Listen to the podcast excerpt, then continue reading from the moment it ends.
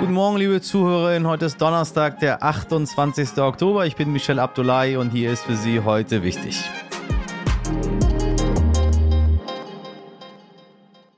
Zuerst für Sie das Wichtigste in aller Kürze. Verurteilt wurde Polen vom Europäischen Gerichtshof zu Strafzahlungen von einer Million Euro pro Tag. Grund dafür ist, dass Polen sich weigert, höchstrichterliche Entscheidungen zur umstrittenen Justizreform umzusetzen. Und ich sage richtig so. Verschuldet sind immer mehr Menschen in Deutschland. So melden Caritas und Diakonie, dass teilweise bis zu 30 Prozent mehr Menschen eine Beratungsstelle aufsuchen. Und beendet wird die epidemische Lage, wenn es nach der künftigen Bundesregierung geht. SPD, Grüne und FDP sind sich einig, dass die epidemische Notlage von besonderer Tragweite in knapp einem Monat enden soll.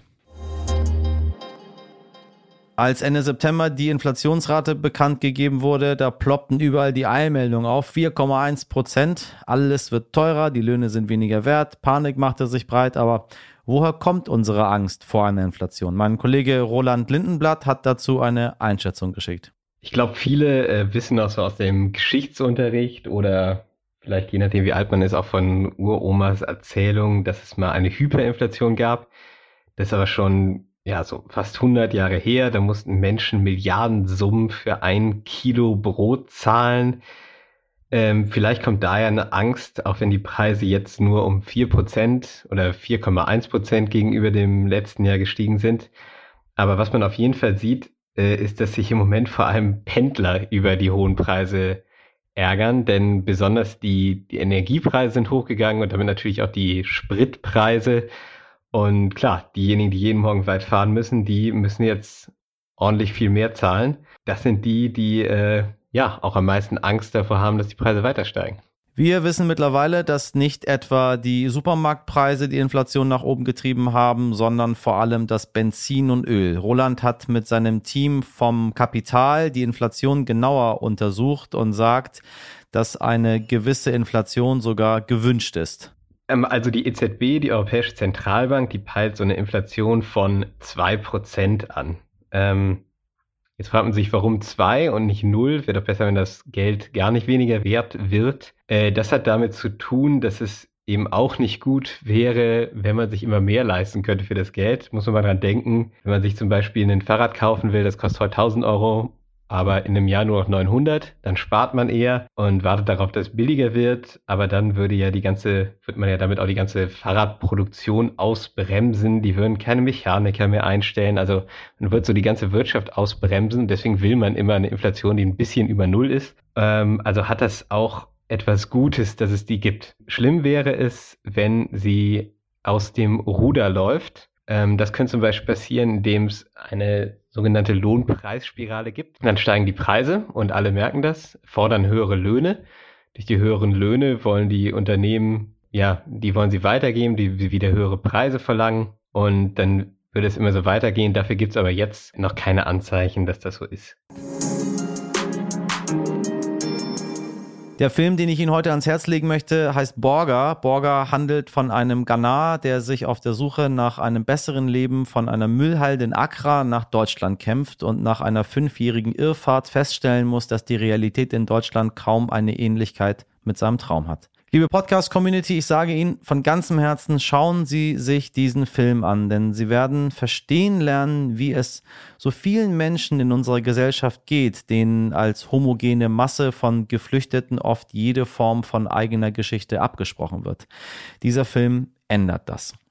Und wenn Sie mir nicht glauben, dann glauben Sie halt den KritikerInnen, denn Borger gewinnt einen Preis nach dem anderen und zuletzt vier Stück beim Max Ophüls Filmfestival, darunter bester Spielfilm und den Publikumspreis gleich mit. Und wenn Sie mir jetzt immer noch nicht glauben, dann hören Sie sich an, was die beiden Darsteller Eugene Boateng und Prince Kuhlmann zu sagen haben. Guten Morgen, ihr beiden. Guten Morgen. Und äh, äh herzlichen Glückwunsch erstmal Vielen, zu vielen eurem Dank. fantastischen Erfolg, äh, Vielen, zu euren ganzen Dank. Preisen äh, und dafür, dass ihr euch, euch und uns und so viele Dinge sichtbar gemacht habt. Äh, Weißt du, es ist für uns ist es was Besonderes, also ich glaube für euch beide und für mich auch. Äh, aber viele äh, ZuhörerInnen wissen nicht, warum es so besonders ist, worüber wir hier reden. Äh, wollt ihr mal erklären, warum es so besonders ist? Warum, Boah. warum es uns heute so wichtig ist?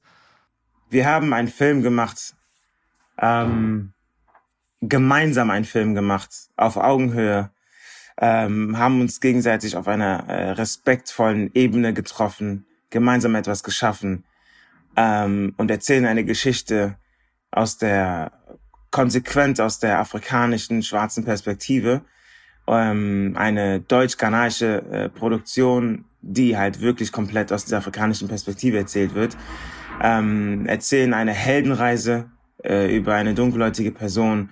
Und das sind alles Dinge, die hat, die hat es in Deutschland einfach noch nie gegeben. Eugene, warum, wa warum braucht es so lange? Ähm, es braucht lange, weil, weil, weil es, weil es wenige, ähm, es gibt viel zu wenig Schwarze in der, in der Filmbranche, die was zu melden haben. Und ähm, es ist, ich will auch gar nicht, mein Appell geht in allererster Linie auch nicht an Weiße, ihr müsst, ihr müsst, ihr müsst. Das ist so, mein Appell geht immer an mich selbst. So, ich bin halt der Meinung, dass wenn ich Veränderungen sehen will, muss ich bei mir anfangen. Und ähm, die Frage ist immer, was kann ich tun? Wenn ich, wenn ich komme, komme ich mit meiner Kultur. Ich komme mit all dem, was ich bin. Ich bin nicht nur irgendetwas, sondern ich bin all das. Ich trage nicht nur die Hautfarbe, ich trage die Kultur. Was hat es mit euch gemacht, diese Rollen zu spielen? Also Tree ist meine erste Sprache, die, ich ge- die ich immer gesprochen habe. Und zu Hause spreche ich diese Sprache ausschließlich. Ähm, und da ist eine ganz andere Emotionalität. Es ist natürlich ist schon, ist schon fast zu schwach als Wort, wenn ich na- natürlich benutze. Es war, ich war überrascht über über dem, was es mit mir gemacht hat, ähm, und war so dankbar, weil ich die purste Form wählen konnte. Jetzt höre ich einige Leute schon hören, wenn euch eure andere Sprache so gut gefällt, dann geht doch in euer Land und spielt dort die ganze Zeit auf der Sprache. Was sagen wir diesen ganzen Leuten, dass man äh, sehr gut zwei Sprachen in sich haben kann und kein Verfassungsfeind sein muss und trotzdem sehr gerne in Deutschland bleiben möchte und Deutschland auch als, als halt auch eine Heimat ansieht? ich, ich spüre Neid. Ganz ehrlich. Weil, ähm, und ich, ich kann das nachvollziehen, weil guck mal, ich bin mit zwei Kulturen groß geworden und ich trage beide in mir.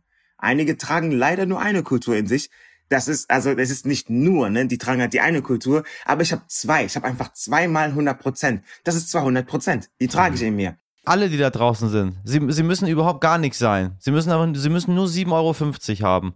Und dann sehen sie, äh, was für eine Bereicherung es ist, verschiedene Kulturen im Land zu haben, als zu sagen, man pocht immer nur auf das eine und alles andere ist irgendwie doof. Ich danke euch beiden ganz herzlich. Nochmal herzlichen Glückwunsch äh, zu all den Preisen und zur Danke Premiere. vielmals. Danke vielen, euch. Vielen Dank. Danke, Danke sehr.